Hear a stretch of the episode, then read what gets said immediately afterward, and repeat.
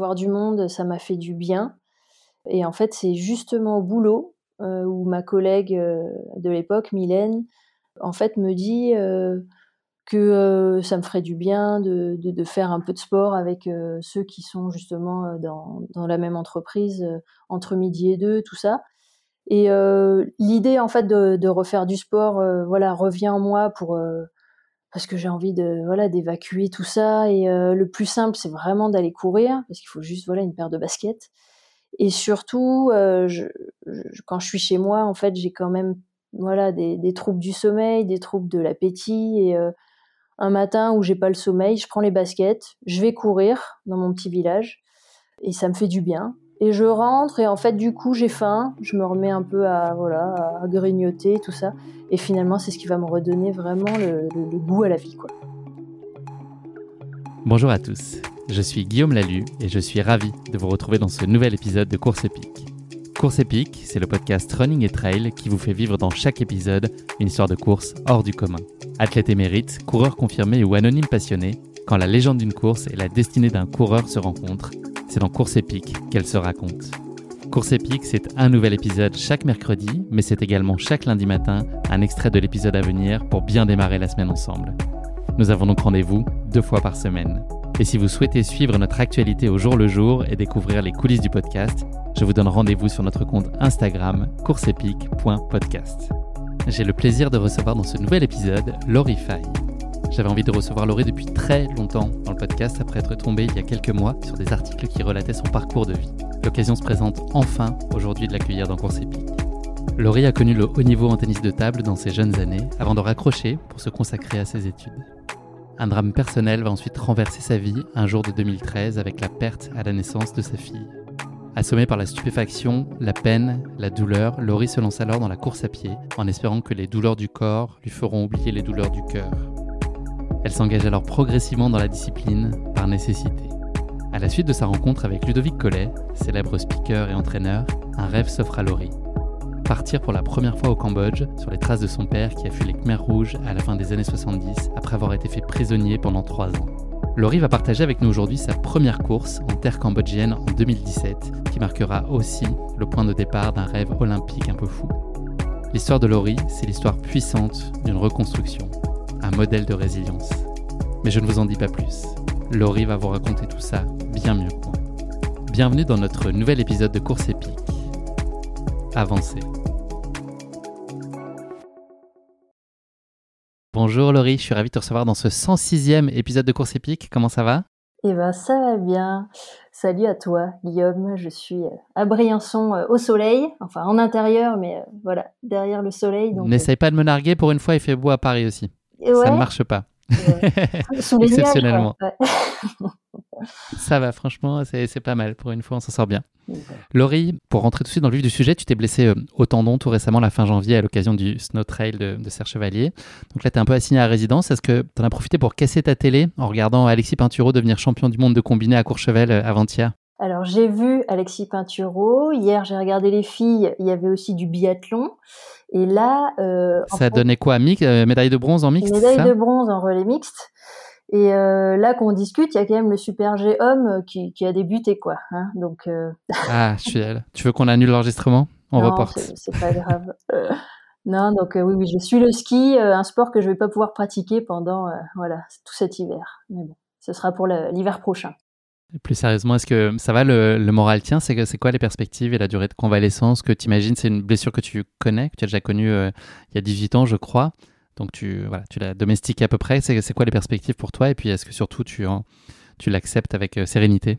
Oui, bah écoute, voilà, ça fait partie des choses qui arrivent dans la vie, qui ne sont pas calculées. Donc là, j'avais euh, un tendon euh, au niveau du quadriceps droit qui était déjà opéré il y a 18 ans quand je jouais au tennis de table à l'époque, qui, qui s'était bien abîmé.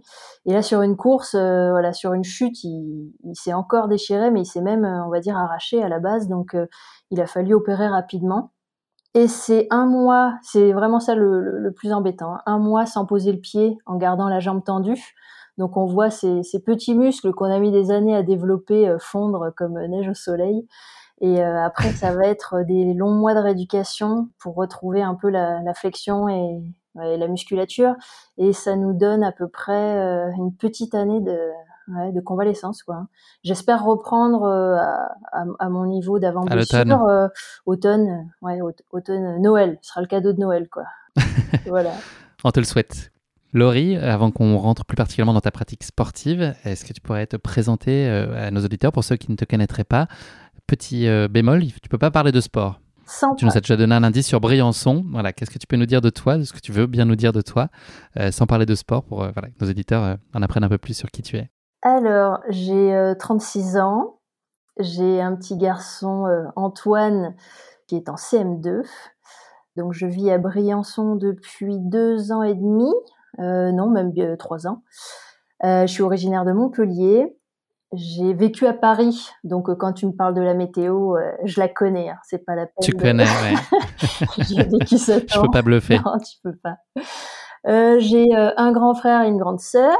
Donc je suis la petite dernière. Mes parents sont, sont toujours à côté de Montpellier.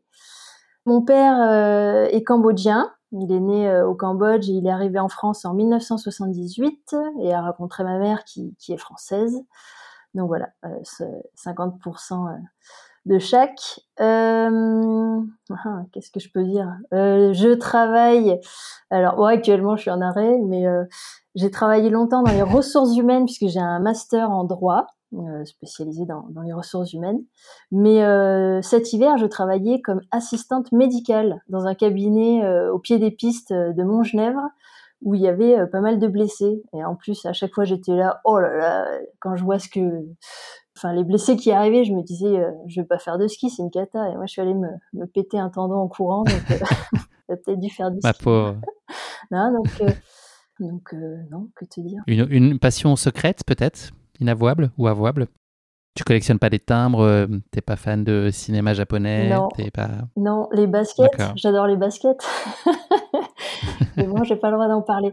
Euh, non, après. Franchement, t'as bien réussi. C'est très rare. Les invités, en général, je leur dis ça, ils commencent la première phrase tout de suite en parlant de sport. Donc, je trouve que tu as, tu as bien tenu. Euh, non, et après, j'adore euh, rigoler. Je pense que c'est mon, mon credo. Euh, ouais, ouais, ça. Grande qualité. Ouais, essayer de. J'espère qu'on va se marrer aujourd'hui. J'ai quelques petites vannes pour toi au détour de, nos échanges. On va se plonger plus particulièrement dans, l'histoire de ta famille qui est assez, euh, assez centrale dans, dans les discussions qu'on va avoir euh, aujourd'hui, notamment dans celle de ton papa. Euh, tu expliquais qu'il était cambodgien. il a été emprisonné pendant, pendant trois ans par les Khmers rouges. Est-ce que tu peux nous parler un tout petit peu de, son histoire? Parce que c'est un sujet qui, va, qui forcément a un impact aussi sur ta propre destinée. Oui, alors en fait, euh, c'est d'ailleurs quelque chose qu'on a appris euh, très tard, puisque mon père a, mis du temps à en parler. Il a déjà mis 25 ans avant de retourner au Cambodge. En fait, il est arrivé en France, il avait 25 ans et il y est retourné pour ses 50 ans. Et euh, c'était un soir, un dîner avec un, un, ami à lui qui était aussi réfugié, qu'ils avaient un petit peu bu et qu'ils en ont parlé de cette fuite où, en gros, pendant euh, entre 75 et 78, il était prisonnier dans, des camps et que, euh, en fait, il avait entendu euh, des soldats parler de d'une extermination le lendemain. Donc, il s'est dit, il faut que je m'en aille.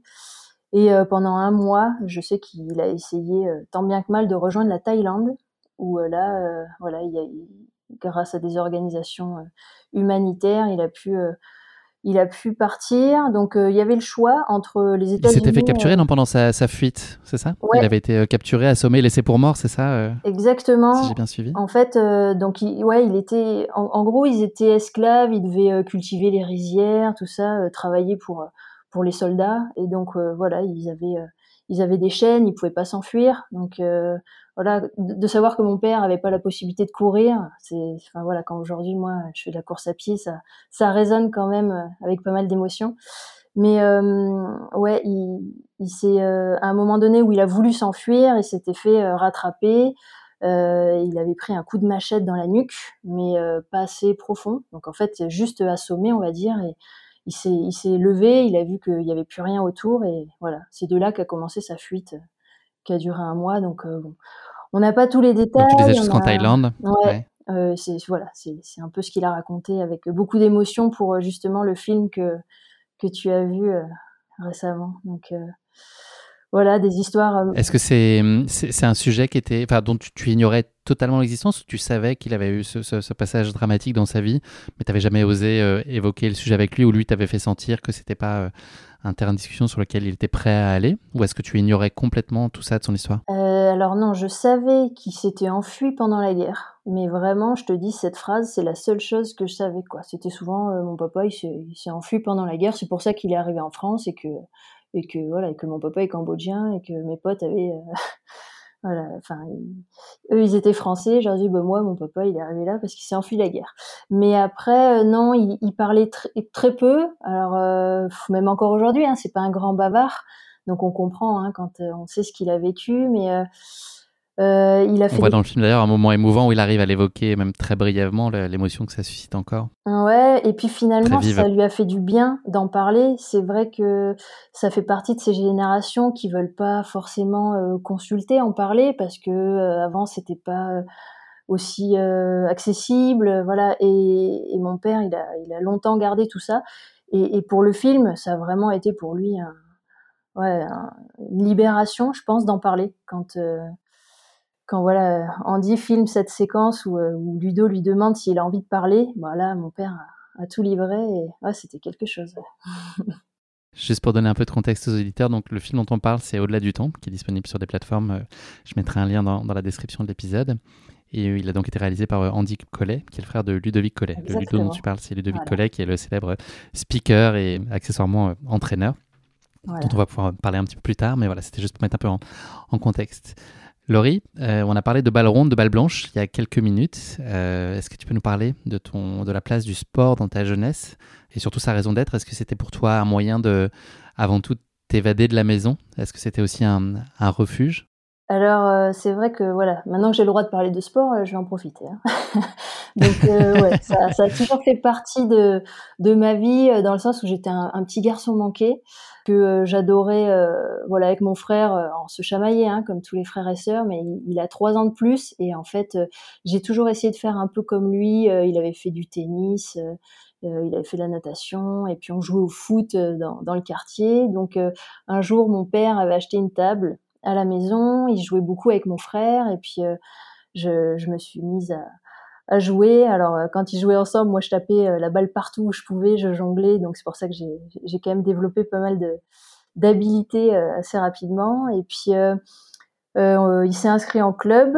En, l'accompagnant, l'entraîneur m'a dit Est-ce que tu veux t'y mettre toi aussi? Donc j'avais que 6 ans et demi, 7 ans, donc à la banane comme ça. J'ai regardé ma maman qui m'a dit Bah oui, si tu veux. Et voilà, je me suis tout de suite pris à, à ce jeu. J'ai eu des, des résultats assez rapidement. Et euh, c'est vrai que. Toi, tu jouais vraiment la gagne déjà très tôt, contrairement à ton frère, de ce que j'ai compris, qui était lui mm. plutôt sur le plaisir du, sport. Toi, t'étais pas là du tout pour plaisanter. Eh ben, mon frère, lui, euh, donc euh, assez doué dans tout plein de sports, avait, je pense, moins cet esprit, ouais, de, de gagne. Et moi, c'était mon grand frère, donc c'était, voilà, il aimait bien m'embêter. Et si je pouvais le battre, du coup, c'était un moyen pour moi de, ouais, d'exister. Et puis après, comme tu dis, j'avais quand même une éducation assez stricte et partir en week-end sur des compétitions ou euh, une semaine en stage avec les copains, c'était quand même assez sympa.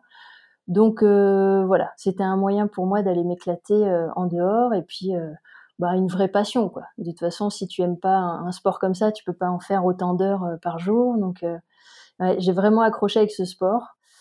donc voilà, c'est parti comme ça. Tu as franchi les échelons aussi, aller au plus haut niveau national et international bah, en junior et puis jusqu'à tes tes 21 ans, c'était très accomplissant pour toi? Enfin, c'était euh, passionnel ta relation avec le tennis de table à ce moment-là? Tu vivais que pour ça? Ah, je vivais que beaucoup pour, ça? Oui, oui, c'était vraiment, je, je, parlais que de ça. Euh, je, donc j'étais en sport-études d'abord au Krebs de Montpellier pendant deux ans.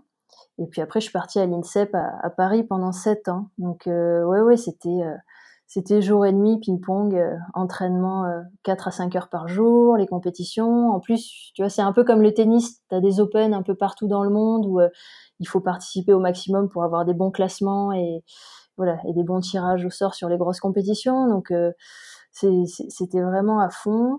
Et, et voilà, je pensais qu'à ça. On peut parler quand même des titres que tu as eus. Tu as, as, quand même performé à très haut niveau. Tu as participé à des championnats d'Europe, championnats du monde. Tu as été eh troisième ben, française, voilà. si pas de bêtises. Mon meilleur classement, ça a été numéro 3 française. Mon meilleur classement mondial, euh, donc il était quand même assez éloigné, c'était autour de la 150e place. Après, j'ai déjà réussi des performances euh, sur une joueuse qui était euh, numéro 30 mondial. C'était une de mes meilleures performances. Mais voilà, après, il y a quand même encore un, un, step pour atteindre le très haut niveau. Donc, c'est un sport qui est largement dominé par les Asiatiques, notamment par les Chinois, Chinois et Chinoises. Et euh, voilà, il manquait encore quelque chose pour, euh, pour être parmi les toutes meilleures, mais euh, voilà, j'ai fait, j'ai fait ce que j'ai pu. tu as fait ton bout de chemin. Qu'est-ce qui a guidé ton choix d'arrêter à, à, 21 ans? Est-ce que ça a été une décision qui a été très apaisée et sereine ou qui a été contrariée par la réalité d'autres choses, de, des envies d'études, de travail? Comment est-ce que tu as, alors, ce, euh, eh ben, moment où tu as débranché la prise Il y a eu cette blessure, donc toujours ce tendon dont on parle actuellement. En fait, non, là c'est là que ça a commencé sur euh, voilà une année très chargée où il, a, il a beaucoup tiré. Donc euh, voilà, j'alerte sur les gens qui ont des tendinites. parfois, prenez le temps de, de, soigner votre tendon parce que même si un jour on, on l'opère, il, il, reste toujours fragile. Il y a eu cette opération qui m'a permis de prendre un peu de recul. Donc ça, c'était à 19 ans, assez tôt sur, euh, sur la situation, quoi, de se dire que quand même du jour au lendemain, ça peut s'arrêter assez, euh, assez rapidement et, ça, ça m'a pris dix mois de, avant de pouvoir revenir. Un sport qui n'est pas professionnel à, à 100%. Euh, moi, à l'époque, quand j'étais en équipe de France, je gagnais l'équivalent d'un SMIC puisque j'étais salarié dans mon club. Donc euh, c'est bien, mais en même temps, euh, le, le, quand ça s'arrête, il n'y a plus rien et donc j'étais en, en, train de faire mes études. Et puis à cette époque-là, on avait euh, donc une chinoise naturalisée en équipe de France et euh, une deuxième chinoise allait se faire naturaliser. Donc c'était beaucoup de voilà de choses qui arrivaient dans ma vie qui m'ont fait euh, me poser certaines questions. Et finalement, j'ai préféré me consacrer à mes études, continuer à, jouer un peu, mais mettre un, un, terme à ma carrière internationale. j'avais fait des championnats d'Europe, des championnats du monde. J'avais pas réussi à me qualifier pour les Jeux. Donc c'était euh, un peu avant Pékin. Donc euh, voilà, j'ai euh, j'ai pris la décision de, de, lever le pied et, et puis sans regret, j'ai. Et posé la raquette. Ouais, j'ai posé la raquette. Bon, j'y joue encore un petit peu pour impressionner les potes. et je t'ai vu faire du ping-pong avec Antoine, avec ton fils, dans au-delà du temps. Euh, oui, un petit peu. Non, enfin, on suppose que c'est lui. Je crois que c'est lui. Alors, je, attends, dans le film. voit à l'écran, mais. Non, je suis avec mon filleul. Je suis avec mon neveu. Avec ton filleul, d'accord. Oui, mon fils, il fait de la boxe avec ses cousins dans cette séquence. Ah oui. Voilà. D'où le visuel avec les grandes box euh, qu'on trouve aussi dans le du temps. On est en train de spoiler tout le documentaire non, non, que je vous invite vraiment, vraiment à aller voir. Laurie, la course à pied à ce moment-là, c'est complètement à des années-lumière de, de, ton intérêt? C'est carrément un, rejet? Tu trouves ça euh, inintéressant ou tu, tu, tu l'envisages même pas et tu es pleinement dans ta pratique de, de tennis de table? Eh ben en fait, euh, oui, à cette époque-là, ça, par, par, la force des choses, je suis obligée de faire un peu de fractionner dans notre prépa physique autour d'un stade à, l'INSEP, mais je trouve ça. Euh, J'ai entendu le mot obligé. Je, je vois bien dans quel état d'esprit tu, tu Ouais. je trouve ça hyper chiant, quoi. en début de saison, euh, faire un, un, test Cooper ou euh, tout ça, c'était. Ouais, c'était pas le calvaire, mais on préfère jouer. J'étais sur un sport assez ludique de duel, donc courir, bon, c'était pas ce qu'il y avait de plus plus plus rigolo. Donc euh, non, c'est vraiment juste une obligation ou euh, voilà une activité que j'avais fait dans ma rééducation aussi à l'époque. Mais euh, non, c'est pas quelque chose que j'envisage ouais, comme une reconversion sportive, pas du tout à cette époque-là. Laurie, on va parler maintenant un peu plus de ta vie personnelle. On va faire un petit bond en avant dans le temps. Donc, tu es devenue maman pour la première fois à 25 ans avec la naissance de Antoine en 2011. Voilà, ce petit bonhomme dont on a déjà beaucoup parlé.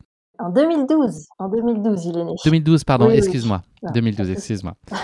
tu connais euh, deux ans plus tard un drame avec la perte de ta fille, Sarah, à l'accouchement, qui est euh, une source évidemment de, de sidération, de peine, euh, d'infinie douleur, j'imagine, et probablement de colère aussi, un sentiment d'injustice très fort. Ça a été hum, quoi les, les, piliers de ta reconstruction? Et puis voilà, comment est-ce qu'on fait front et on, on retrouve l'envie et un, un semblant d'élan? C'est au bout de combien de temps on est en capacité de de reposer ses, premières briques, euh, sans évidemment oublier, mais en tout cas d'avoir de retrouver une capacité à se projeter. Et puis comment toi tu as bâti cette reconstruction, cette lente reconstruction? Euh, donc euh, effectivement, quand voilà il t'arrive ce genre de tragédie le premier jour, tu, tu es comme un zombie, tu te demandes ce qui s'est passé, tu es, triste, et en colère, il y a, tout plein de choses qui, qui, se passent en toi. Et euh, en fait, euh, ce qui est en fait déjà fou au départ, c'est que ma maman qui habite donc à côté de Montpellier, moi j'étais en Aveyron avec le papa d'Antoine à cette époque-là. C'était la fin de, la grossesse, donc elle m'avait dit je viens te voir, comme ça je vais t'aider à préparer la maison pour l'arrivée de la petite. Donc en fait, ma, mère arrive la veille du jour où ça se passe. Et, euh, donc voilà, euh, je, je perds Sarah à l'accouchement, je rentre à la maison, ma mère est là et euh, elle appelle mon père pour lui expliquer la situation et mon père tout de suite, avec qui je suis pas forcément proche, hein, qui dit elle rentre à la maison, elle va venir se reposer un petit peu, tout ça. Donc je, je rentre avec ma mère euh, chez mes parents. Je passe trois jours euh, très difficiles où, euh, où et avec Antoine aussi, où je pleure beaucoup. Mais ma mère me dit il faut que tu en parles à Antoine pour qu'il comprenne, même si bon il a qu'un an à ce moment-là, mais voilà, avec, même s'il parle pas avec avec tes mots, faut que tu lui expliques la situation et, et ça va te faire du bien. Et en fait, après trois jours vraiment de néant, euh, je me dis euh, mais je, je vais pas passer ma vie à pleurer comme ça, c'est pas possible. Il faut que voilà, il faut que il faut que j'avance. Ce, ce mot-là qui d'ailleurs va va être euh, enfin voilà toute ma vie quand ça va pas, je me dis toujours il faut avancer. Et je, je décide de reprendre le boulot assez rapidement.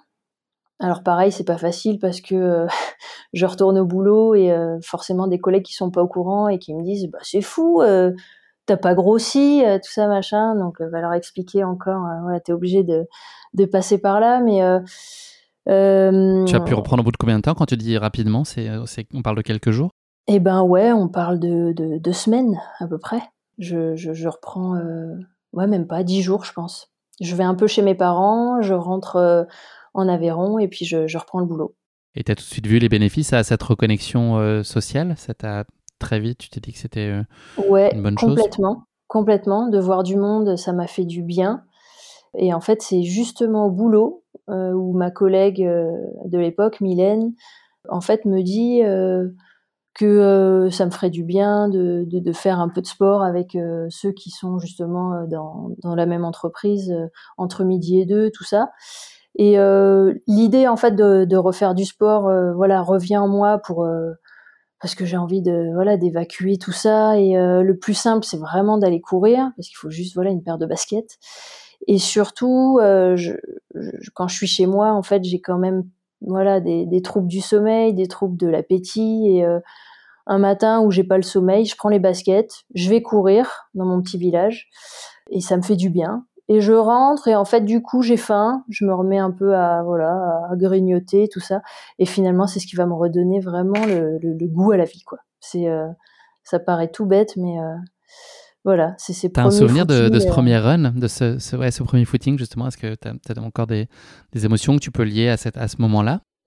Ouais. est-ce que c'est confus Non, je me rappelle, il y en a deux, deux que, dont, dont je me rappelle. le tout premier, en fait, il fait c'est donc voilà en Aveyron c'est c'est quand même euh, assez vallonné. Euh, c'est pas des, des, grosses montagnes hein, mais c'est quand même vallonné. Et en fait euh, je me souviens que je, je, pars je commence à courir et ça monte. Et en fait euh, très rapidement je me mets à marcher. Et dans ma tête je me dis putain mais même ça c'est dur quoi de reprendre la course à pied dès que ça monte. Et alors c'est marrant parce qu'au début tu, tu progresses assez vite. Donc je me rappelle que les, les fois d'après j'arrive à à courir un petit peu plus longtemps avant de marcher. Et c'était un peu déjà un premier défi que je me mettais, c'était de tenir le plus longtemps en courant dans cette, dans cette montée. Et puis un, un autre endroit, c'était un, un, stade en fait euh, qui avait à côté de la maison dans ce village, donc un stade en, c'était en terre, hein, c'était pas un, beau stade d'athlée, mais il faisait euh, assez froid, assez moche, et je tournais autour du stade parce que j'avais un peu peur parce que c'était tôt le matin. J'avais pris. Oui, t'as peur du noir, c'est ça Et en fait, ouais, j'avais peur de m'éloigner, donc je m'étais dit, bon, je vais rester autour du stade. Mais en fait, je me disais, qu'est-ce que c'est chiant de tourner en rond. Mais ça me faisait du bien. Donc, euh, voilà, c'est des, souvenirs de ces premiers footings euh, que j'ai fait qui, voilà, qui me faisaient euh, déjà reprendre un peu goût voilà, déjà me, me, ressentir un petit peu vivante, quoi, on va dire. Ouais, j'ai lu, j'ai lu le mot de nécessité presque. Ben oui, après, euh, voilà, se morfondre, c'est c'est pas la solution. Il faut quand même passer par là, je pense, pour euh, voilà que, un peu tout se remette en place dans la tête. Et puis après, euh, partir dehors. Enfin, on le dit, hein, que ce soit la course à pied ou autre chose, mais ouais, un moyen de s'évader, de de penser à plein d'autres choses et ouais, de reprendre voilà, un équilibre, comme je dis, quoi, de vie, euh, mais un équilibre physique et mental. C'est voilà, moi c'est la course à pied qui m'a permis de, de retrouver ça. Donc, est-ce que tu t'es très vite dit qu'elle pourrait s'inscrire durablement dans ta vie, en fait, qu'elle était là, euh, elle, était là cette étape de ta vie euh, importante, mais que tu trouvais beaucoup de plaisir et l'énergie que tu trouvais dans cette pratique et plus particulièrement le trail. est-ce que tu t'es dit que c'était finalement un, projet au long cours qui allait prendre de la place dans ta vie de façon durable? Euh, oui, parce que euh, donc comme je te dis, euh, ne serait-ce que retrouver l'appétit, parce que voilà, je me dépensais physiquement, retrouver le sommeil, parce que j'étais fatiguée, donc je dormais un petit peu plus. Et en fait, au boulot, c'est un collègue qui faisait du trail qui m'a dit, euh, ça, du coup, ça a été mon premier dossard, qui m'a dit à côté de, donc à côté de Rodez, c'était à Sévrac euh, exactement, il y avait le tripou trail qui existe peut-être encore, puisque le, les tripous c'est les spécialités euh, d'Aveyron. Et je connais les ripoux, mais c'est un film. Oui, c'est un film. les tripous, c'est des tripes, hein, donc faut, mm-hmm. c'est assez fort. Et est-ce qu'ils en donnent au ravito ou pas? Eh ben oui, il y en avait justement, c'était le concept. Bon, moi j'en ai pas pris. Hein. Et euh, j'arrive euh, sur cette course, donc je fais toutes les erreurs qu'un débutant peut faire. C'est-à-dire que euh, je me rappelle qu'il faut manger des pâtes avant, tu vois, avant une, grosse activité, sauf que c'est un peu la dèche à la maison et je mange une pasta box une heure et demie avant. Donc je l'avais encore sur l'estomac. Et c'était un 11 km et je pars à pleine balle. Donc forcément, au bout d'un kilomètre, euh, j'étais KO. Mais moi, les, dernières courses que j'avais faites, donc bon, comme je te disais, dans le cadre de ma prépa euh, physique, il y, avait des années euh, avant, je, courais un peu, mais oui, ça devait être un cross au collège, quoi. Je n'avais pas refait de course depuis 20 ans, donc ouais, ouais, je, je, pars à fond, mais en fait, j'arrive je ouais je souffle je bois un coup euh, je retrouve les copains et en fait euh, oh, je me dis c'est génial quoi. Je me suis dépouillée euh, c'est super et du coup voilà ça, ça part de là. Août août 2013 le tripoutrail voilà.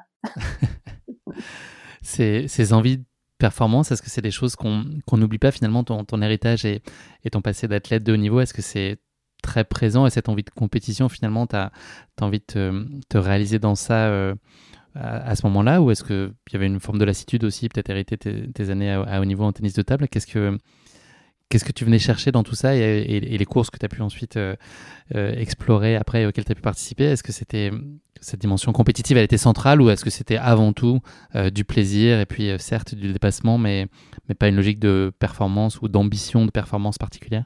Eh ben, au début, ça ne l'était pas du tout. comme tu dis, j'avais déjà vécu ça euh, dans le tennis de table et c'est même quelque chose à la fin qui qui m'allait plus. plus. Euh, ouais, j'avais euh, voilà la gestion du stress, on le dit, hein, le sport de haut niveau, ça te l'apprend, mais euh, mais quand même j'avais vécu des dernières compétitions où j'avais la main qui tremblait, être dans un gymnase en face à face, tout ça, j'avais plus trop goût à ça. Et quand j'avais débuté donc la course à pied, je me disais waouh c'est génial quoi, t'es au milieu de la foule tu pars sur la course, tout le monde s'en fiche du résultat, tu vois, tu cours pour toi, ça te fait du bien, donc euh, je trouvais ça super. Et finalement, comme on dit, hein, il y a que les, imbéciles qui changent pas d'avis. Euh, je me suis retrouvée, euh, voilà, à remonter un peu au, classement féminin au fur et à mesure des petites courses que je faisais. Je, je m'entraînais pas spécifiquement du tout. Je faisais des petits footings tôt le matin ou entre midi et deux. Et puis un jour, je fais troisième féminine sur une course. Et ouais, je me dis, euh, oh bah c'est sympa. Donc euh, pareil, je m'entraîne pas spécifiquement, mais je me dis, bon, je fais des petits footings, j'essaye de faire des cotes, du fractionné, euh, je regarde un peu sur Internet ce qu'ils disent. voilà, et puis, et puis un jour, il y a cette fameuse rencontre avec, avec Ludo qui va faire que je, vais, je vais partir un peu plus dans la performance au rythme qu'il faut. Enfin voilà, ça va se faire naturellement. Mais voilà, ça a été un, un, hasard plutôt qu'un choix délibéré. Ouais, ouais. Après, je, comme tu dis, sûrement que je l'avais quand même au fond de moi, mais euh, j'avais besoin de, de l'oublier quelque temps pour mieux le retrouver, ce chemin de la compétition.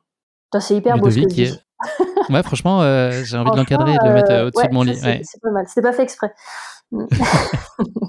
On le garde pour la fin, le moto de la fin, attention. Euh, Laurie, Ludovic, de, ce que j'ai compris, il a été euh, séduit de façon assez euh, antinomique, peut-être, je sais pas, en tout cas, de, deux aspects. À la fois ta, grande détermination et une certaine forme de fragilité aussi. Il l'a dit de toi, et c'est des choses qu'on entend dans, le documentaire, enfin dans le film, plusieurs fois que tu, tu courais pour les mauvaises raisons. C'est quoi ton appréciation et le, sens de cette phrase selon toi? Qu'est-ce que Qu'est-ce que tu en comprends, toi? Ouais. Est-ce que tu es en accord avec ça? euh, Oui, complètement. Bah, alors déjà pour commencer, euh, voilà, ça a été vraiment une une rencontre qui a qui a tout changé. Euh, et comme tu dis, c'est voilà nos personnalités déterminées mais fragiles se, se, se, sont bien retrouvées.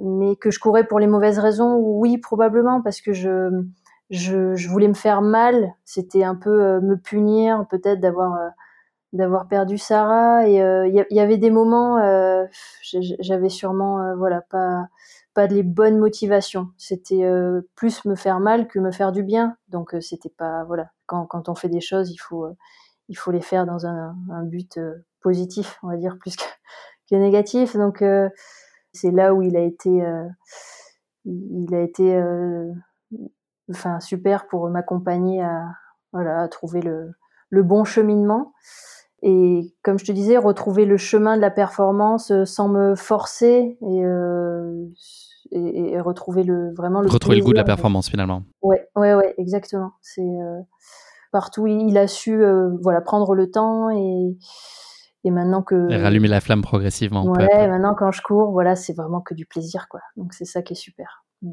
Surtout s'il y a du tripou au ravito. ah non, mais ça j'ai jamais aimé. si avec, euh, avec du vin rouge, ça passe. Cette détermination que souligne euh, Ludovic, c'est, as l'impression que tu avais des prédispositions pour ça, c'est, ça fait partie de toi, de ton tempérament depuis toujours, c'est, inné finalement, cette, ce, mental très fort qui s'exprime notamment euh, dans le sport?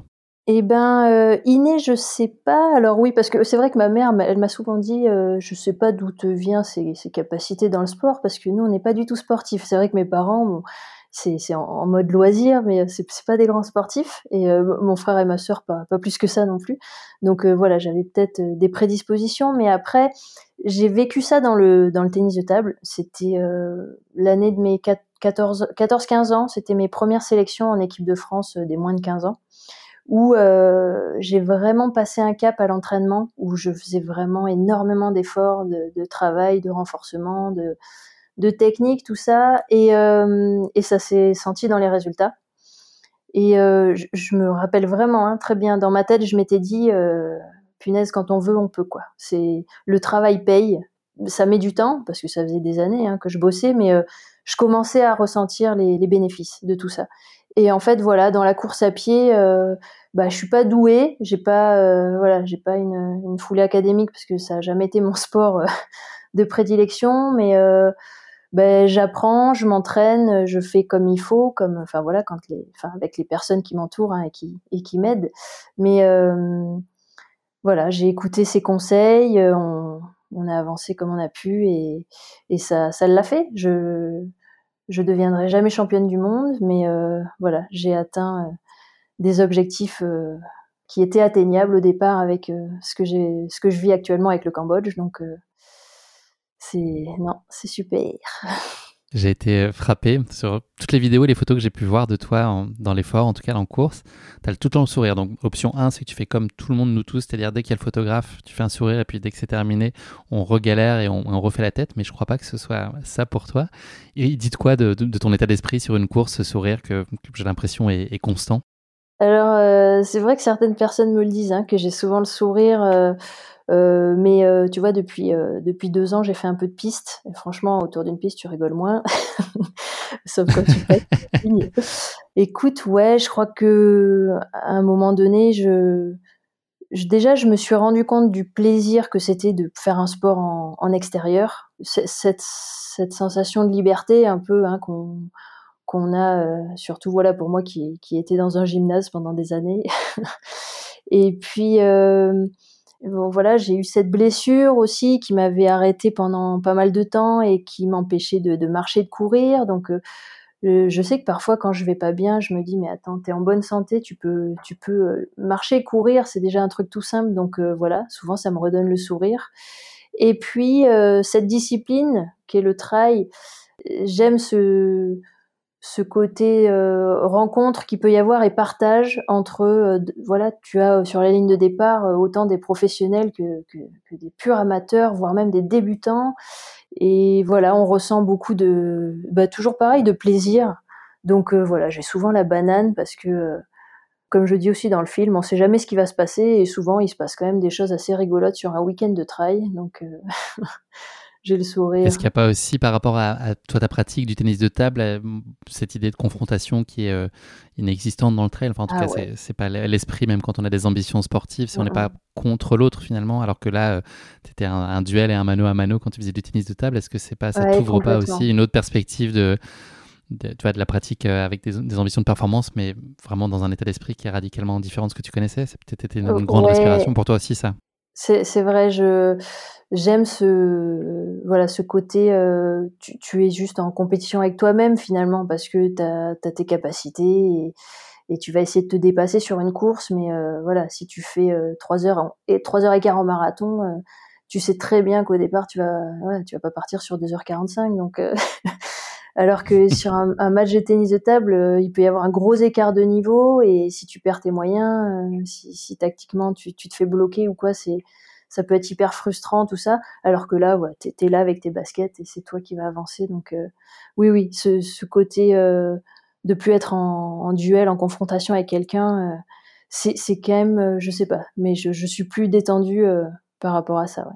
Laurie, on va reparler de, ta relation avec Ludo un peu plus tard parce qu'elle est, elle est liée à, à toute l'histoire et la course épique qu'on va partager ensemble aujourd'hui. Je voudrais juste que tu nous parles de, de l'équipe qui t'entoure aujourd'hui de, ton entraîneur. Et puis, il y a un, projet vraiment chouette que tu as rejoint euh, récemment avec euh, Eva Dict, qui est une team trail 100% féminine.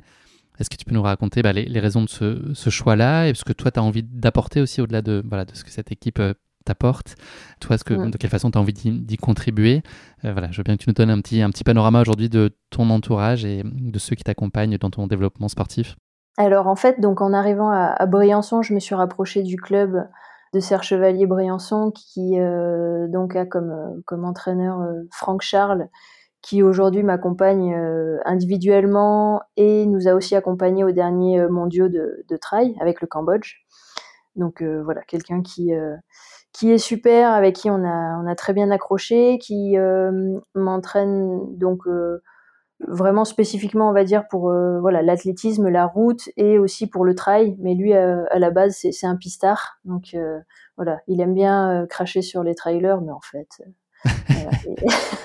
en fait, il, aime ça. Bravo, il, le sait, il le sait pas vraiment, mais il aime ça. Enfin voilà, c'est, non non, ça c'est donc c'est mon entraîneur aujourd'hui dans la vallée et donc ce qui s'est passé, c'est que le voilà avec le Cambodge en 2019, on a pu euh, participer au, au, championnat du monde de trail. Donc le, la fédération d'athlètes était assez euh, inexistante. Euh, c'est le comité olympique euh, cambodgien qui a donné son accord pour que je puisse gérer, inscrire et, organiser tout ça. Donc ça a été une voilà une très très belle expérience où on était cinq franco-cambodgiens à participer à, ces mondiaux au Portugal. Donc ensuite, c'était euh, il y a un an, le, en fait, la fédération d'athlètes s'est un peu structurée. Un nouveau président a été euh, élu. Et en fait, ça fait partie de ces jeunes générations de Cambodgiens qui sont partis étudier beaucoup aux États-Unis et qui reviennent au pays avec voilà beaucoup de d'ambition et de d'envie de, de, développer euh, ce pays qui euh, voilà a un pays très pauvre où il y a encore un peu de corruption. Donc euh, c'est c'est pas toujours simple mais voilà c'était un c'est un jeune président avec plein de bonnes, bonnes intentions. Et il m'a contacté parce qu'il avait entendu parler de moi. Et il m'a demandé de devenir la conseillère du trail au sein de la fédération pour essayer de, développer l'activité, de, détecter des jeunes athlètes. Donc voilà, j'ai accepté avec grand plaisir et on essaye de, travailler ensemble. Il y a de plus en plus de courses qui sont organisées au Cambodge, donc euh, donc c'est super. Euh, on a participé au championnat du monde euh, donc au mois de novembre là en Thaïlande où on a agrandi l'équipe et là on n'était plus que des franco-cambodgiens entre guillemets mais il y avait deux cambodgiens un garçon et une fille qui venaient du Cambodge il y avait un coureur aussi cambodgien mais qui vit aux États-Unis euh, qui, a rejoint l'équipe aussi. Enfin voilà, on essaye de, de, chercher un peu tous les athlètes euh, qui peuvent représenter au mieux le pays. Et euh, voilà, ça, se développe petit à petit. Et il y a eu cette, cette proposition de, de la team Evadict dont tu parles. Donc c'était fin d'année 2021 où Thierry Breuil et donc le représentant de la marque Olivier Laboussole m'ont appelé pour me, pour me parler de ce projet. Donc, euh, bah, écoute, euh, voilà, j'ai l'impression que j'ai une bonne étoile qui fait que j'ai toujours des propositions euh, hyper intéressantes qui, qui arrivent. Donc, voilà, représenter cette marque avec donc neuf autres femmes d'horizons différents, des, des, plus jeunes, des, des, plus âgés, bon, dont je fais partie, des mamans, des, des, professionnels, enfin voilà, une, une, équipe de dix filles qui représente un peu les, les femmes aujourd'hui. Euh... Il y a des profils très hétérogènes et des parcours de vie pas linéaires. Exactement. Euh, donc j'ai pas hésité un instant, quoi. C'était euh, voilà un, un, contrat de trois ans pour pouvoir nous accompagner euh, le plus sereinement possible avec euh, voilà du matériel comme on veut. Enfin c'est ouais, des, de l'aide sur les frais de déplacement. Enfin voilà, quelque chose qui se faisait pas encore euh, pour les féminines, peut-être pour les toutes meilleures euh, dans certaines marques, mais euh, sincèrement, on, est vraiment chouchoutés quoi. Ils font des regroupements, parfois qu'entre filles et parfois avec la famille, pour que voilà tout le monde apprenne à se connaître. C'est c'est vraiment super. Ils sont là quand tu es blessé aussi, ça compte bah, énormément. J'ai reçu un colis la semaine dernière et euh, donc on en rigolé parce qu'il y avait euh, parmi les, les affaires euh, à l'intérieur du colis, il y avait une paire de baskets. Donc j'aurais dit bon bah la droite pour l'instant, je vais pas trop vous l'abîmer celle-là. Mais... oui. Est-ce que vous avez des béquilles évadictes Ouais, je vais les floquer, t'as raison. non, on a un groupe WhatsApp où Philippe Propage, qui est le, le manager de, sportif de l'équipe nous une légende Philippe Propage. Ah ouais il est super. Toutes les semaines euh, on sait qu'il va courir le week-end. Et puis euh, ouais tu vois ça fait ça fait deux semaines où il euh, y, a quand même toujours un mot pour moi. Voilà. C'est les, les, filles qui courent ce week-end et toujours une pensée pour Laurie. Enfin bon ils sont tous super. La moustache et le cœur Philippe Propage. Ah oui c'est quelqu'un il est super. Laurie on va passer maintenant au questionnaire de Proust. J'ai trois questions à te poser. Euh, est-ce que tu pourrais commencer par me dire une décision qui a changé ta vie à jamais? Alors, tu l'as peut-être déjà abordé dans, nos échanges préliminaires, mais une parmi d'autres, mais est-ce qu'il y en a une dont tu aurais envie de parler là spécifiquement maintenant? Eh ben, en fait, euh, oui, on en a déjà parlé, mais euh, la, seule décision que je trouve, c'est d'avoir pris les baskets et d'être parti courir un matin où j'arrivais pas à dormir, en fait. C'est j'essaye de chercher d'autres décisions euh, qui auraient pu changer ma vie, mais vraiment c'est celle-là qui, moi, qui, qui, m'a sauvée. Donc euh, en fait, je n'en trouve pas d'autres, quoi. Juste. Euh, c'est une très belle décision. Ouais, il m'a dit ça un matin. ah tiens, mets tes baskets. C'était des, c'était un matin, ça ne sert pas à rien, contrairement à ce que dit Jean-Jacques Goldman. Hein? Ah oui, oui, Jean-Jacques Goldman, très bon chanteur. Mais euh, ouais, pour me faire taper sur les doigts par Evadict, mais euh, c'était une paire d'Asics Nimbus. Euh...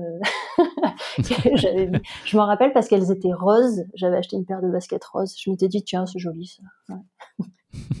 Elles vont me faire courir vite. Laurie, deuxième question. Est-ce que tu choisirais de faire si tu avais des ressources illimitées Eh ben, euh, ça n'arrivera jamais, hein, vu mon style de vie. Mais euh, si j'avais des ressources illimitées, ce serait de, de passer ma vie à, à voyager et à découvrir euh, un peu tout ce qui se passe sur notre planète. Alors c'est vrai qu'aujourd'hui, on, voilà, on, parle d'essayer de sauver notre planète et d'écologie, donc euh, on, va dire voyager à vélo. en voilier Hein, voilà. En vélo aussi, ouais. Hmm. En vélo et en voilier pour euh, changer de continent. euh, ouais, certains continents c'est plus pratique. Mais Ouais. euh, c'est voilà, tous mes voyages que j'ai pu faire grâce au, au sport, donc tennis de table et aussi course à pied, m'ont permis de ouais, de me rendre compte de beaucoup de choses. Que déjà on avait beaucoup de chance d'être d'être français, d'être voilà dans ce très beau pays, mais qu'il y avait voilà beaucoup de belles choses dans les dans les autres territoires. Et tu vois, quelque chose tout bête, mais euh, mon fils rêvait d'aller au Cambodge depuis toujours. Et euh, j'ai pu l'an dernier l'amener. C'était euh, deux semaines en, en février-mars, un peu avant les Jeux d'Asie du Sud-Est. Tu as tenu parole parce que tu lui promets dans, dans Au-delà du Dans le temps. film, ouais. Tu lui fais Ah, cette tu promesse, spoil ouais. encore, oh là là. Ah non, mais je donne tellement envie aux gens d'aller le voir.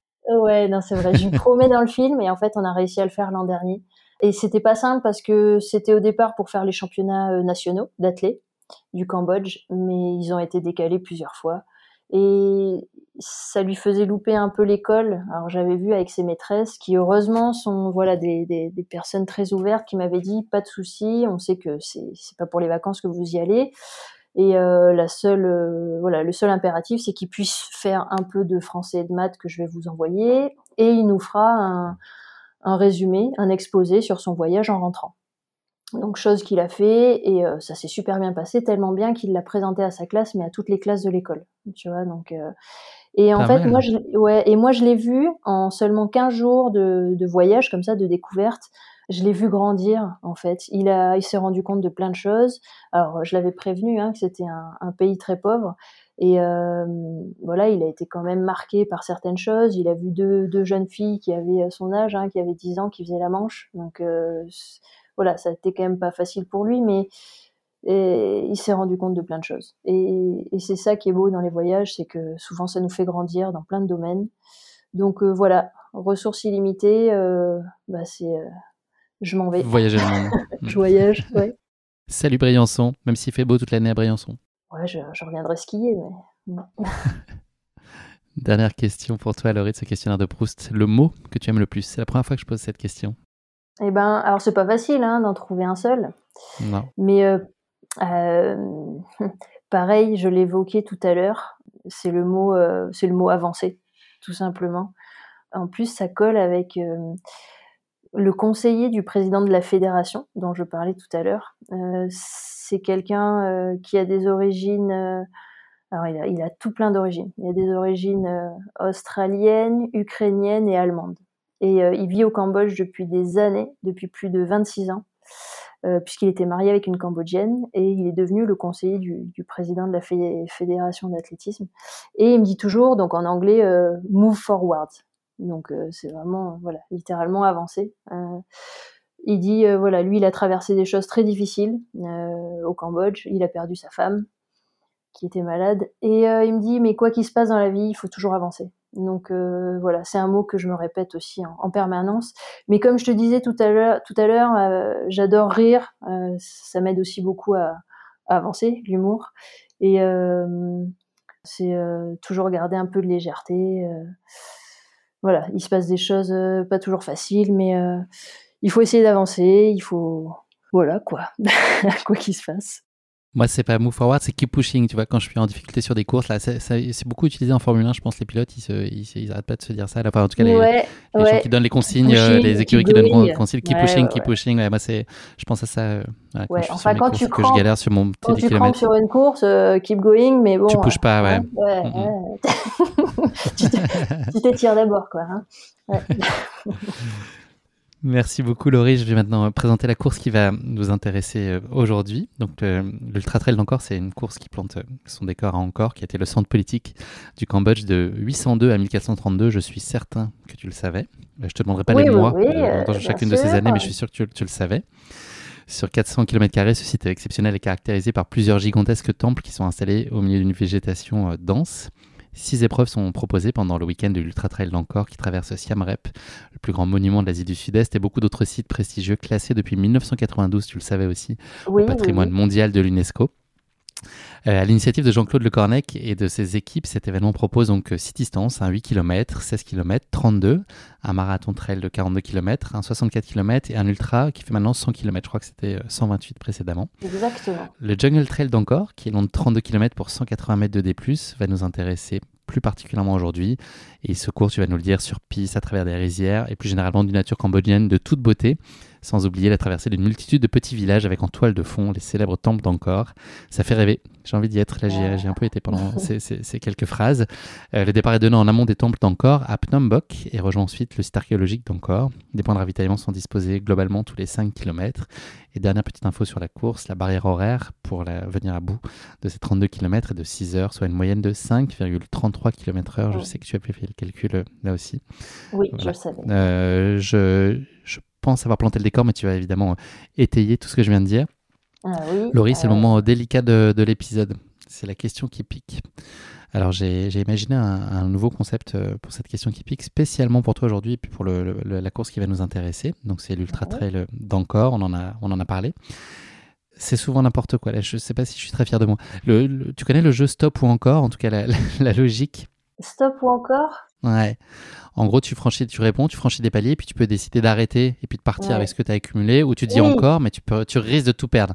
Oui, euh, la radio, euh, souviens ça. Donc, Exactement, ouais, encore, euh, encore, encore, je ouais, encore, encore. Exactement. Ça s'écrit pas pareil, mais ça se prononce à peu près pareil. Donc voilà ce que je tirais le fil. Donc en gros, je vais mettre en jeu à chaque fois un, palier, euh, un peu fictif, hein, on, va, on, va, quand même se le dire.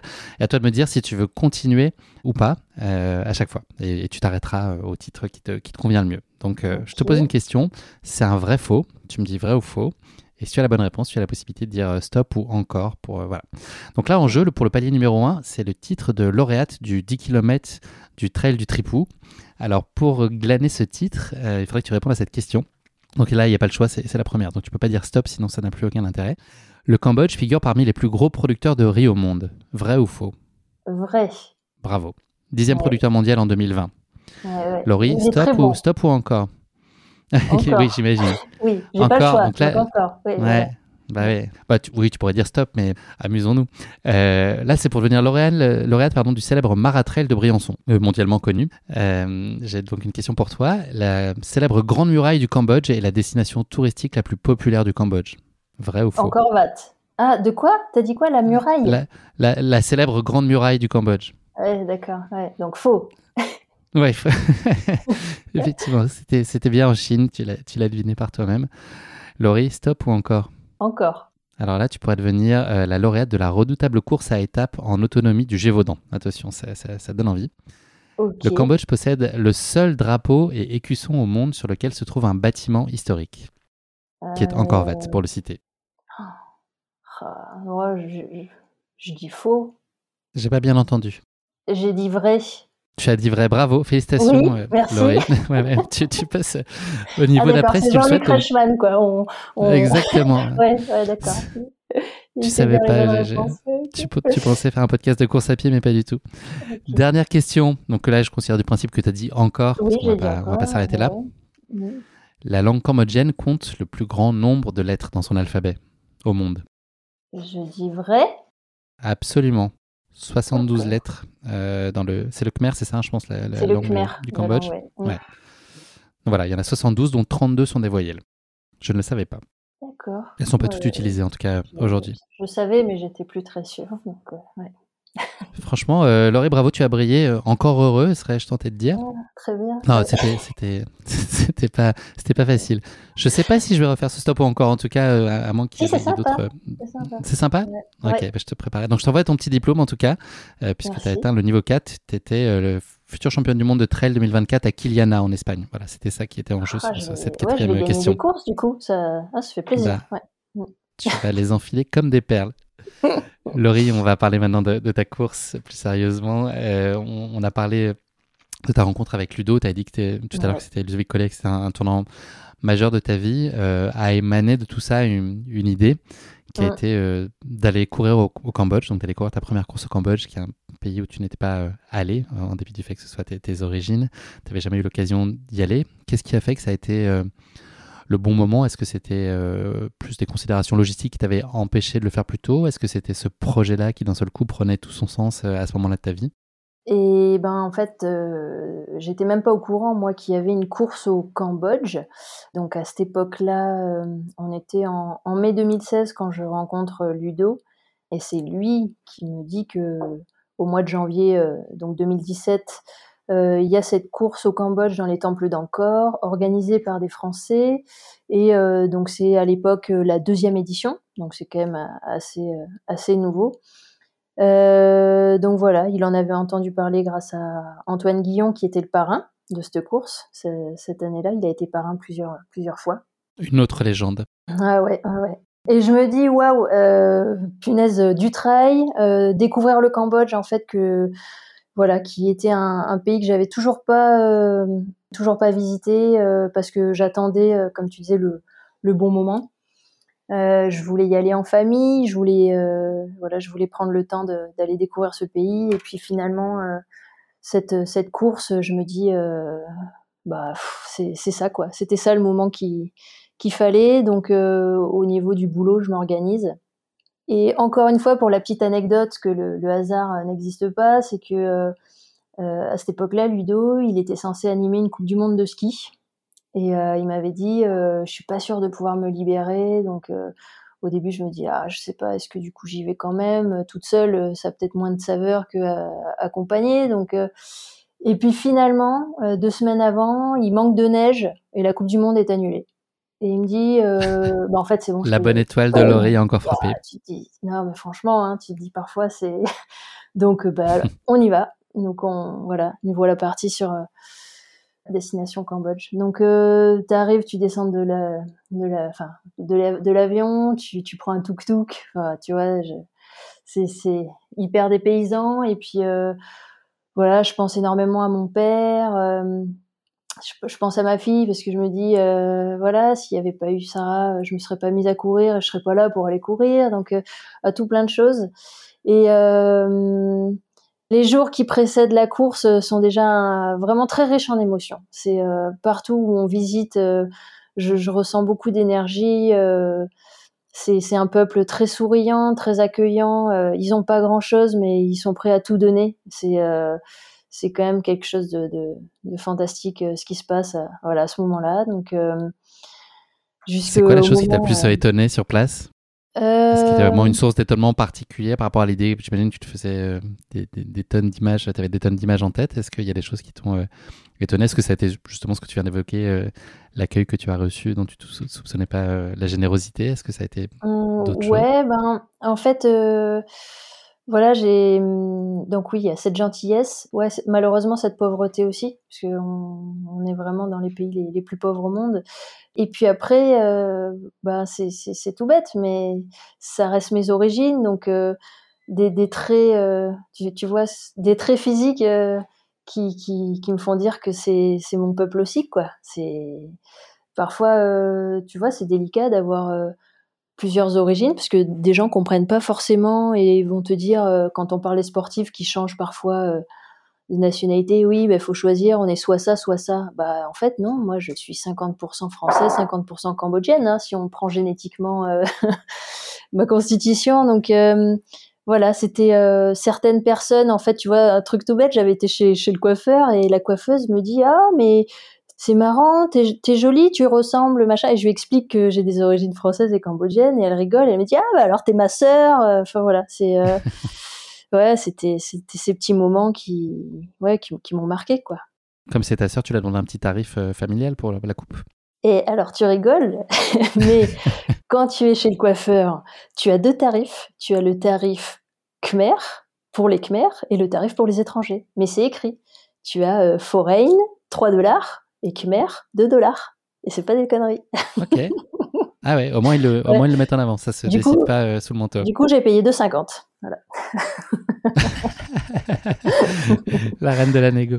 Ouais, Laurie, si, si, on, si, on, si on revient à des considérations euh, sportives, c'est quoi tes objectifs sur, sur cette course-là? C'est tout simplement de profiter ou est-ce qu'il y a un enjeu quand même d'aller essayer de chercher un résultat euh, satisfaisant?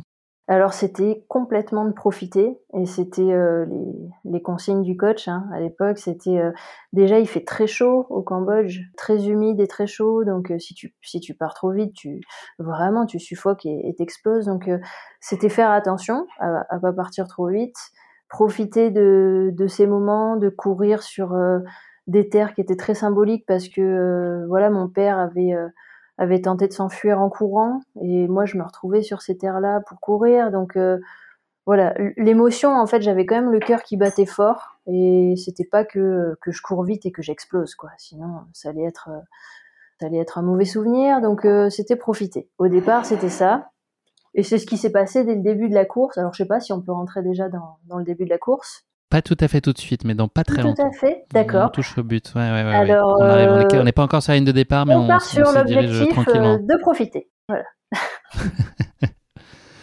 L'avant-course, Laurie, c'est des moments que tu vis généralement euh, avec stress ou avec euh, relâchement, avec impatience? Et dans, dans quel état d'esprit tu es de manière générale sur la ligne de départ? Alors oui. Parce que ça dépend de l'épreuve en soi. Ouais, non, globalement, c'est quand même, c'est quand même détendu parce que j'ai déjà vécu un, sport où il y avait beaucoup de stress. Donc euh, voilà, je, me dis, et c'est ce qu'il faut qu'on se dise tous, hein, ça reste du sport. Donc euh, éviter de se mettre la pression et surtout la mauvaise pression qui, qui fait qu'on perd de l'énergie pour rien. Donc euh, non, je pars pas trop stressée, euh, plutôt avec beaucoup de hâte. Et en fait, euh, pour y aller, du coup, de l'hôtel au, au temple d'Ancor, on prend un tuk-tuk avec Ludo euh, le tuk-tuk euh, qui nous accompagne depuis qu'on est euh, descendu de l'avion. Donc voilà, c'est assez rigolo parce que je me dis, aller faire une course en tuk-tuk, c'est pas fréquent. Par contre, au ravitaillement, tu prends des tuk-tuk, peut-être? Des tuk-tuk au ravitaillement, joli Écoute, ça vient du cœur. On, voit aussi un moment dans le film d'ailleurs où tu manges un, tuk. Pardon, je spoil encore. Oui. Mais ça, c'était à La Réunion, je crois. Ouais. Laurie, tu t'en es pas rendu compte, mais on est le 21 janvier 2017, il est 6 h du matin et le départ du Jungle Trail euh, encore est, imminent. Euh, tu as euh, quelques secondes là pour te faire nos yeux et nous plonger dans le décor qui t'entoure. Alors voilà, fais, nous rêver sur ce qui, voilà, cette, ligne de départ. Est-ce que tu, vois autour de toi à ce moment-là? Alors, on est sur la ligne de départ, donc on est parti de, en fait, on s'est tous retrouvés sur la, la terrasse des éléphants. C'est l'endroit de, de, l'arrivée et du départ de certaines courses, mais nous, on prend le départ à, un autre endroit.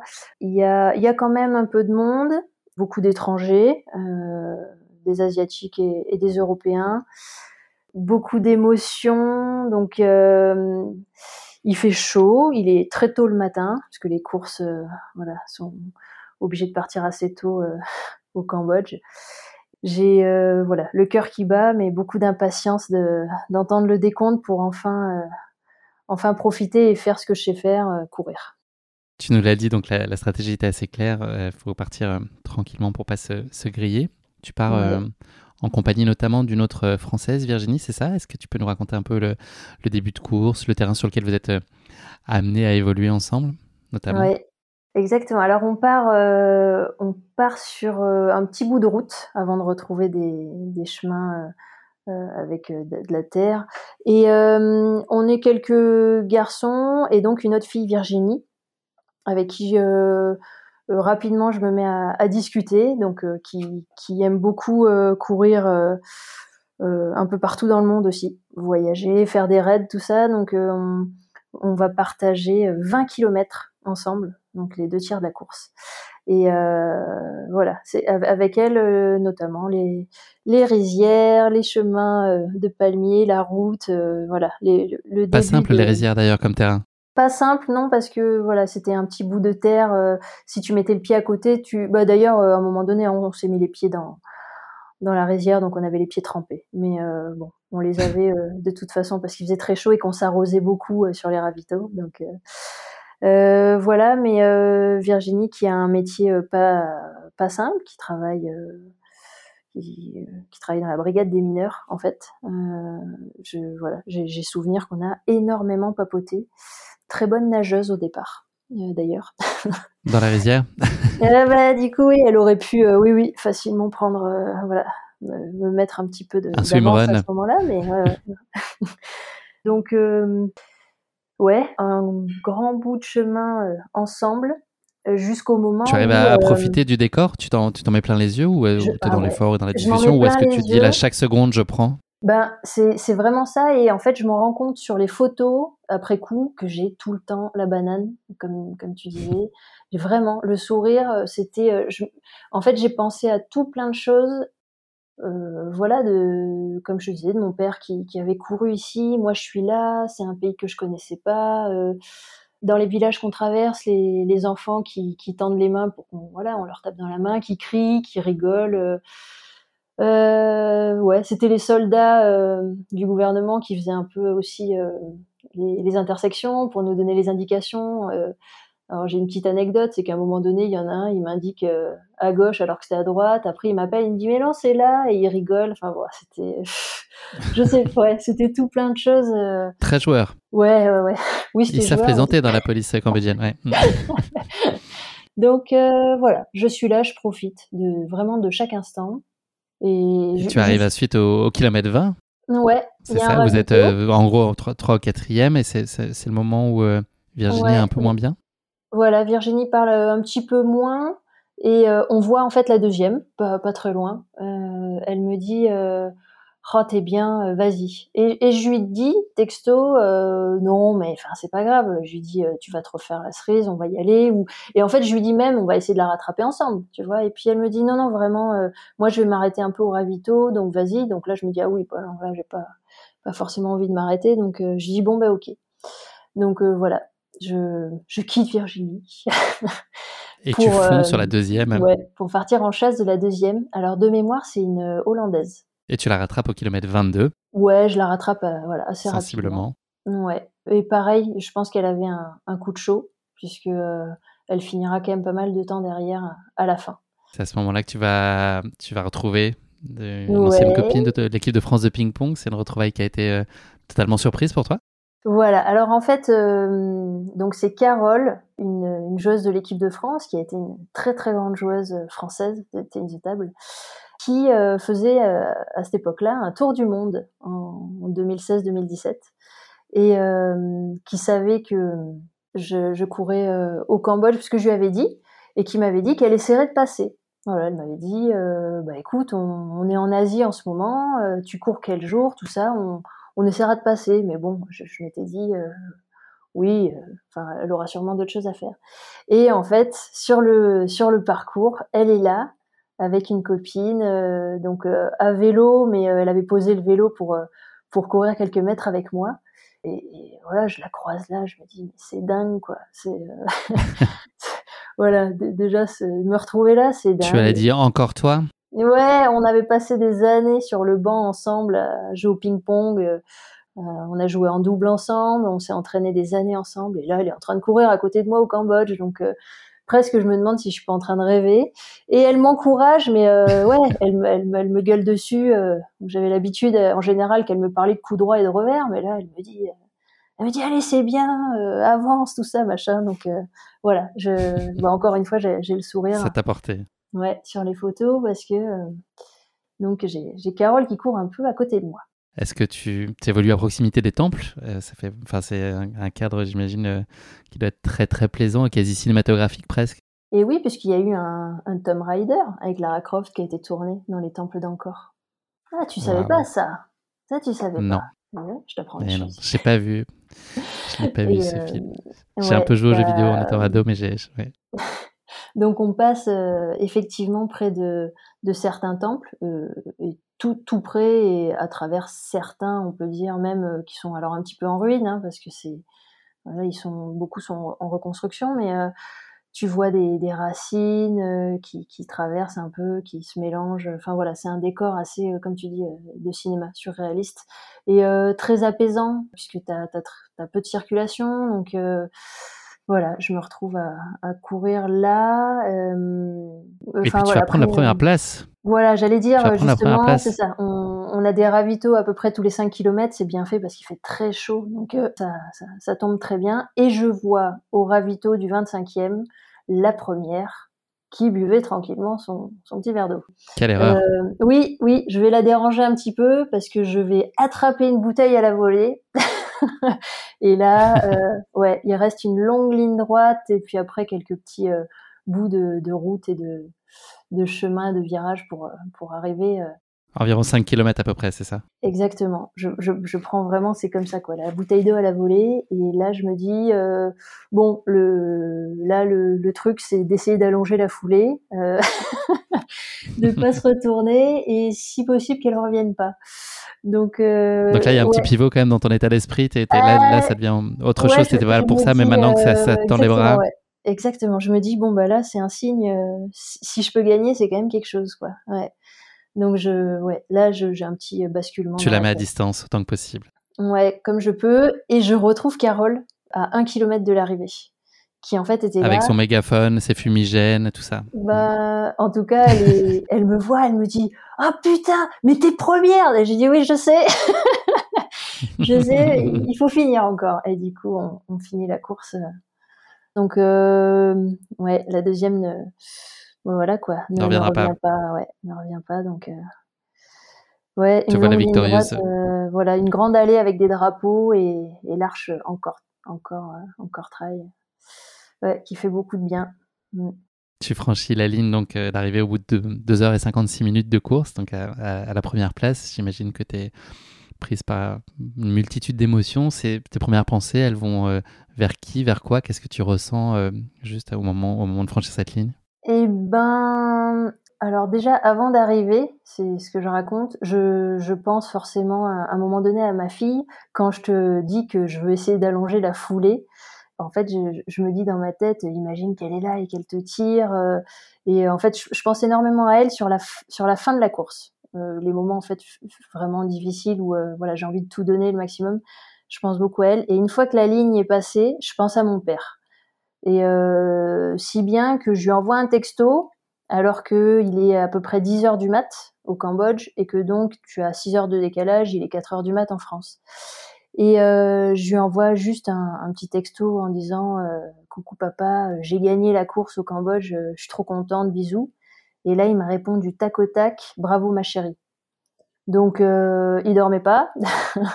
J'apprends par la suite qu'il il avait dit à ma mère, oh, j'aurais dû y aller avec elle en gros, euh, elle connaît pas, c'est mon pays, quoi, tu vois. Donc, euh, en fait, euh, voilà, bon, comme d'habitude. C'est le type de mot qu'il avait jamais formulé pour, enfin, pour toi, à ton, à ton égard aussi, cette, cette forme de reconnaissance et puis cette, cette envie d'un projet commun, il l'avait pas tellement formulé précédemment?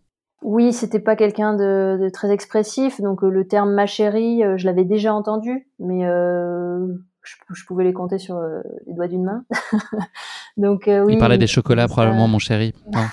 ouais, peut-être. Donc euh, oui, c'était voilà les termes utilisés, puis le fait qu'il soit réveillé et que en fait notre relation va basculer à partir de, de, de ce voyage-là, hein, on va dire. Et pour encore aujourd'hui être différente de ce qu'elle était avant, on a une relation beaucoup plus beaucoup plus proche, beaucoup plus euh, apaisé, euh, je sais pas, avec beaucoup plus d'amour, je pense. Il y a une rencontre qui va être euh, majeure et décisive pour toi aussi à l'issue de, de, cette course et le point d'un autre départ d'un projet qui va durer deux ans et demi et dont, dont tu racontes l'histoire pendant. Enfin, c'est le sujet aussi au-delà du temps. Est-ce que tu peux nous, nous parler de, de cette rencontre à l'issue de la course? Alors en fait, donc une fois la ligne passée, Ludo est là et euh, Jean-Claude Lecornec aussi, l'organisateur. Et puis euh, un journaliste euh, français mais qui vit au Cambodge depuis de nombreuses années, qui s'appelle Yann Defont, m'interview et donc comprend que voilà j'ai des origines cambodgiennes et que je, cours correctement. Et c'est lui qui me met l'idée de me mettre en relation avec le comité olympique cambodgien qui euh, en fait euh, cherche des athlètes, euh, puisque c'est quand même un pays qui, qui s'est relevé de la guerre il n'y a pas si longtemps. Donc le sport, voilà, ça, ça, met du temps à se mettre en place et il commence à faire appel aussi à, à des athlètes, on va dire, au-delà des frontières. Donc il me fait voilà rentrer en, en connexion avec euh, le secrétaire du comité olympique s'appelle Vat Shamron, qui a été le premier euh, sportif à faire les Jeux. Donc c'était en lutte et c'était, euh, je me demande si c'était pas Atlanta. Oh, j'ai pas mes fiches. Mais voilà, été le, premier sportif cambodgien sur des Jeux. Donc c'est quand même quelque chose de, de significatif. Et je le rencontre. En fait, donc là, à ce moment-là, je le rencontre furtivement. Euh, sur la remise de récompense, tout ça. Mais on, on, rentre en contact par mail et il me propose de revenir au mois de juin euh, donc 2017 avec mon père pour nous rencontrer. Il y a le 10 km et le semi-marathon de Phnom Penh à ce moment-là. Et que, en gros, je comprends que selon le résultat, il me rencontrera ou pas le lendemain. Donc, euh, ah, ça met un peu la pression, quoi. Donc, je m'inscris sur le 10 km et euh, je termine euh, deuxième féminine derrière une américaine, mais euh, largement devant quelques cambodgiennes.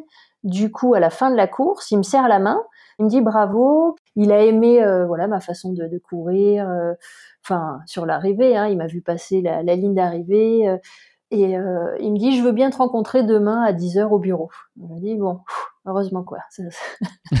heureusement, ça le fait. Je suis pas venue pour rien quoi du coup, je le rencontre le lendemain avec euh, mon père et Yann, ce fameux journaliste, qui euh, en fait parle couramment le khmer. Donc mon père parle aussi. Moi, je, parle seulement quelques mots, donc euh, voilà, j'ai besoin d'être accompagnée et on, discute. Et c'est là qu'il me dit, écoute, si, si tu fais des bonnes performances, plutôt sur longue distance, parce qu'on a, on a quand même pas d'athlètes sur les longues distances, donc sur marathon, pourquoi pas participer aux prochains Jeux Olympiques.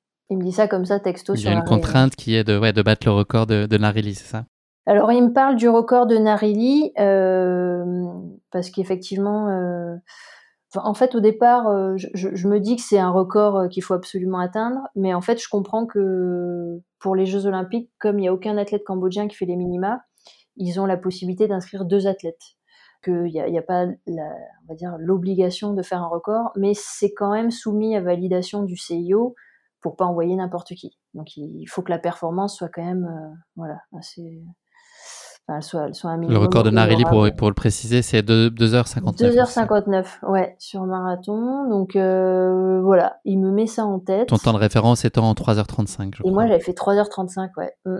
Et, euh, et, on va dire que voilà, avec le tennis de table, c'est quand même pas l'endurance comme ça, ce que j'ai travaillé le plus dans ma vie. Donc, mais bon, comme euh, voilà, je lis depuis le début, je me dis bah ouais, on va essayer, on va être déterminé, on va essayer d'avancer et puis euh, on va voir ce que ça donne. Donc euh, de là, je rentre en France et avec Ludo, on décide de, de se rapprocher d'un entraîneur spécifique route et marathon justement pour pour essayer d'atteindre ce défi.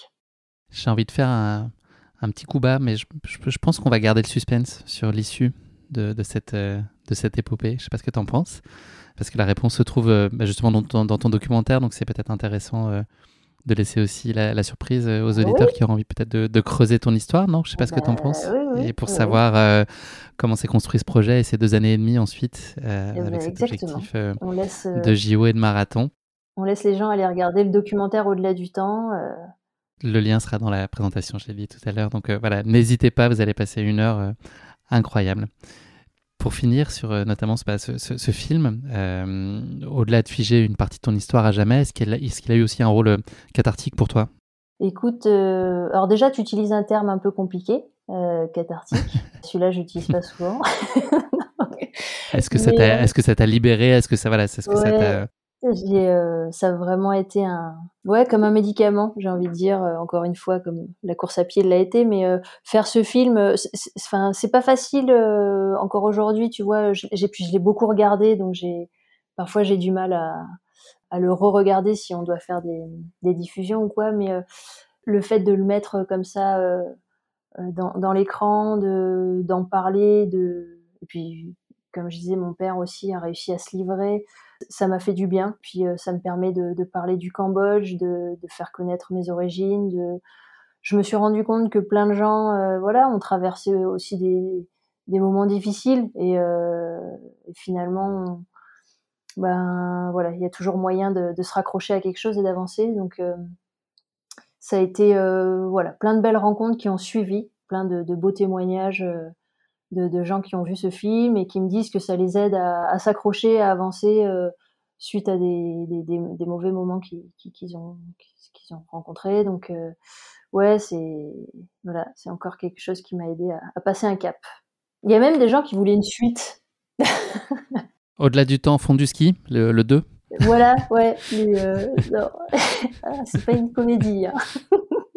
non, non, pas vraiment. Mais ouais, ouais, non, il y aura pas de. de... Mais c'est très beau, oui. Très touchant. Laurie, on va parler un peu d'avenir maintenant. On est on approche de la fin de l'épisode.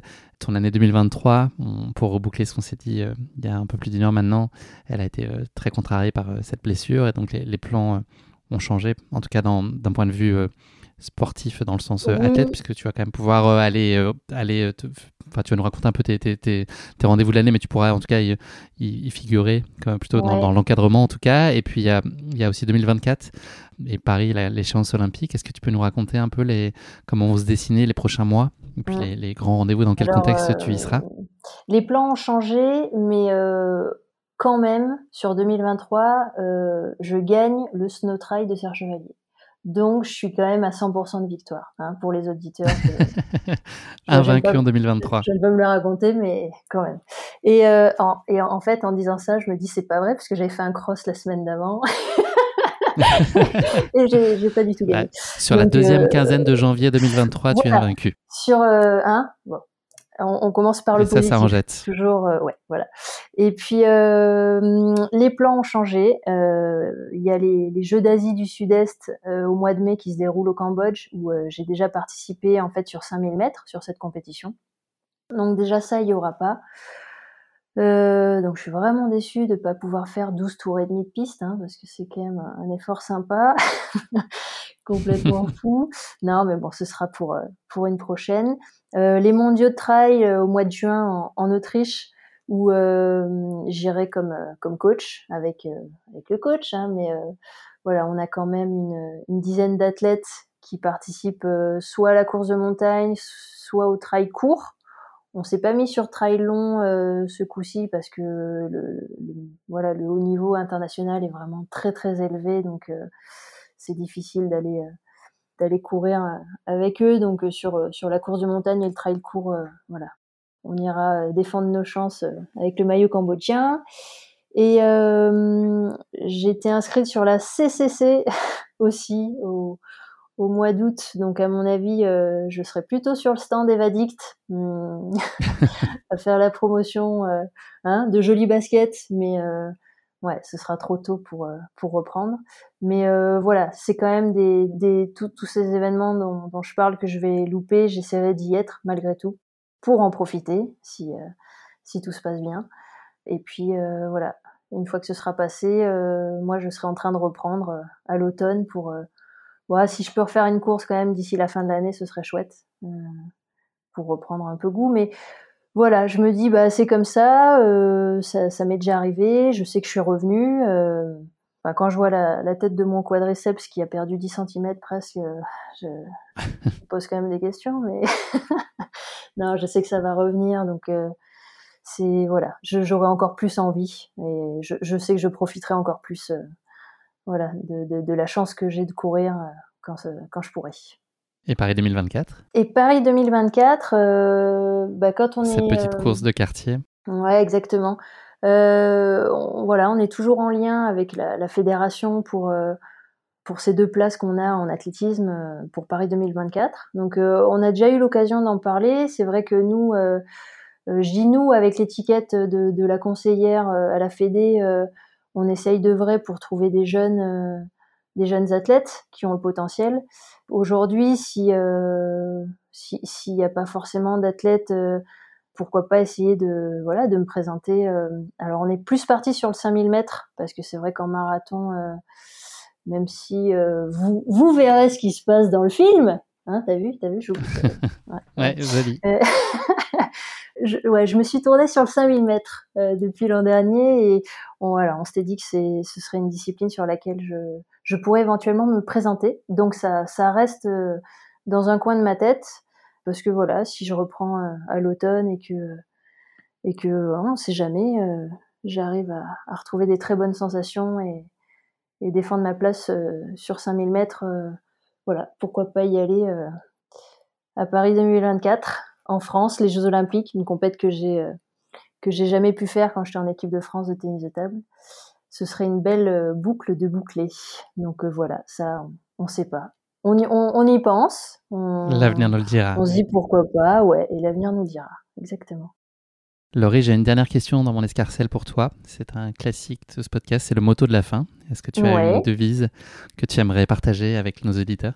Eh ben, écoute, oui, et euh, c'est une devise, euh, voilà, que j'aime bien et qui me caractérise un peu. Euh, ce serait d'être sérieux sans se prendre au sérieux.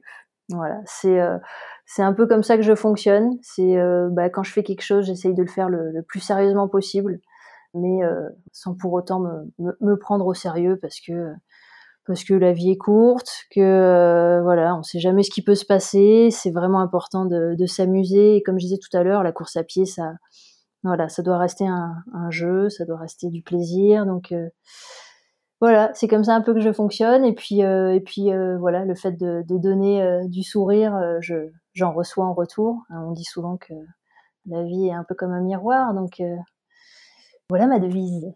Elle te va bien, elle te va comme un gant. Merci beaucoup Laurie, c'est malheureusement déjà la fin de cet épisode. Merci euh, de nous avoir fait vivre ce trail d'encore qui est euh, un vibrant hommage rendu euh, à ton père, à son histoire et aussi évidemment à ton histoire et qui t'a permis de te reconnecter à tes racines cambodgiennes. Je suis un adepte de l'audio comme tu peux l'imaginer, mais le format podcast ne m'en tiendra pas rigueur. J'en suis certain, je vous encourage tous, vous l'aurez compris, dès maintenant à vous plonger dans le film euh, Au-delà du temps qui t'est consacré et qui raconte l'essentiel de ton histoire récente, depuis euh, la perte de ta fille en passant par les premiers pas au Cambodge, les championnats du monde de trail, jusqu'à l'issue de ton rêve euh, olympique. Voilà, le film est, disponible sur, à l'adresse au-delà du temps.com. J'ajouterai donc le lien dans la description de cet épisode, je vous l'ai dit. Voilà, je peux que vous encourager en tout cas à plonger dans cette heure de documentaire qui va à coup sûr vous prendre au cœur, aux tripes et aux yeux. En tout cas, ça a été le cas pour moi, ça m'a retourné. Je dois vraiment te le dire. Euh, je, ne suis pas le premier à te le dire parce que le film a été primé à plusieurs reprises. Euh, donc ça, on, exprime la, qualité, mais en tout cas, voilà, moi, ça m'a, ça m'a pris au trip et, euh, ça m'a profondément touché. voilà, je suis d'autant plus content qu'on ait pu en partager, en tout cas, ton, ton parcours de vie et, voilà, échanger aujourd'hui. Ça a été un vrai plaisir pour moi. Profite bien de la fin des championnats du monde de ski. Là, je pense que pour le Super G, c'est peut-être loupé. Ouais, c'est loupé. Je sais pas trop si c'est fini ou pas. Je sais pas si on a eu une médaille. Ouais.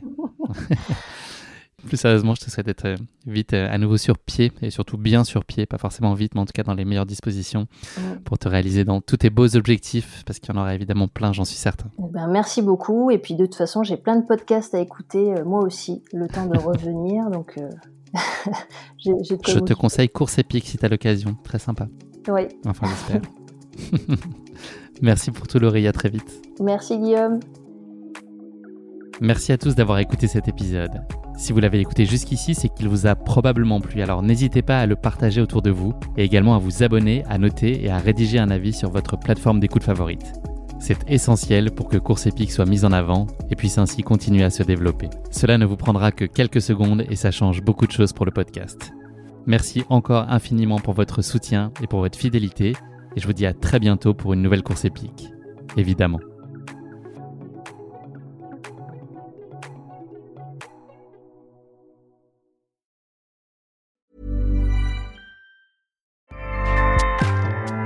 ACAST powers the world's best podcasts. Here's a show that we recommend. Hi, I'm Jesse Cruikshank. Jesse Cruikshank. I host the number one comedy podcast called Phone a Friend. Girl. Let's phone a friend. Not only do I break down the biggest stories in pop culture with guests like Dan Levy and members of InSync, I do it with my own personal boy band singing jingles throughout because it's my show. It's your show, girl. New episodes of Phone a Friend. Yeah. Drop Thursdays wherever you get your podcasts. So work it, girl. Yeah, work it. Okay, that's enough. ACAST helps creators launch, grow, and monetize their podcasts everywhere. ACAST.com.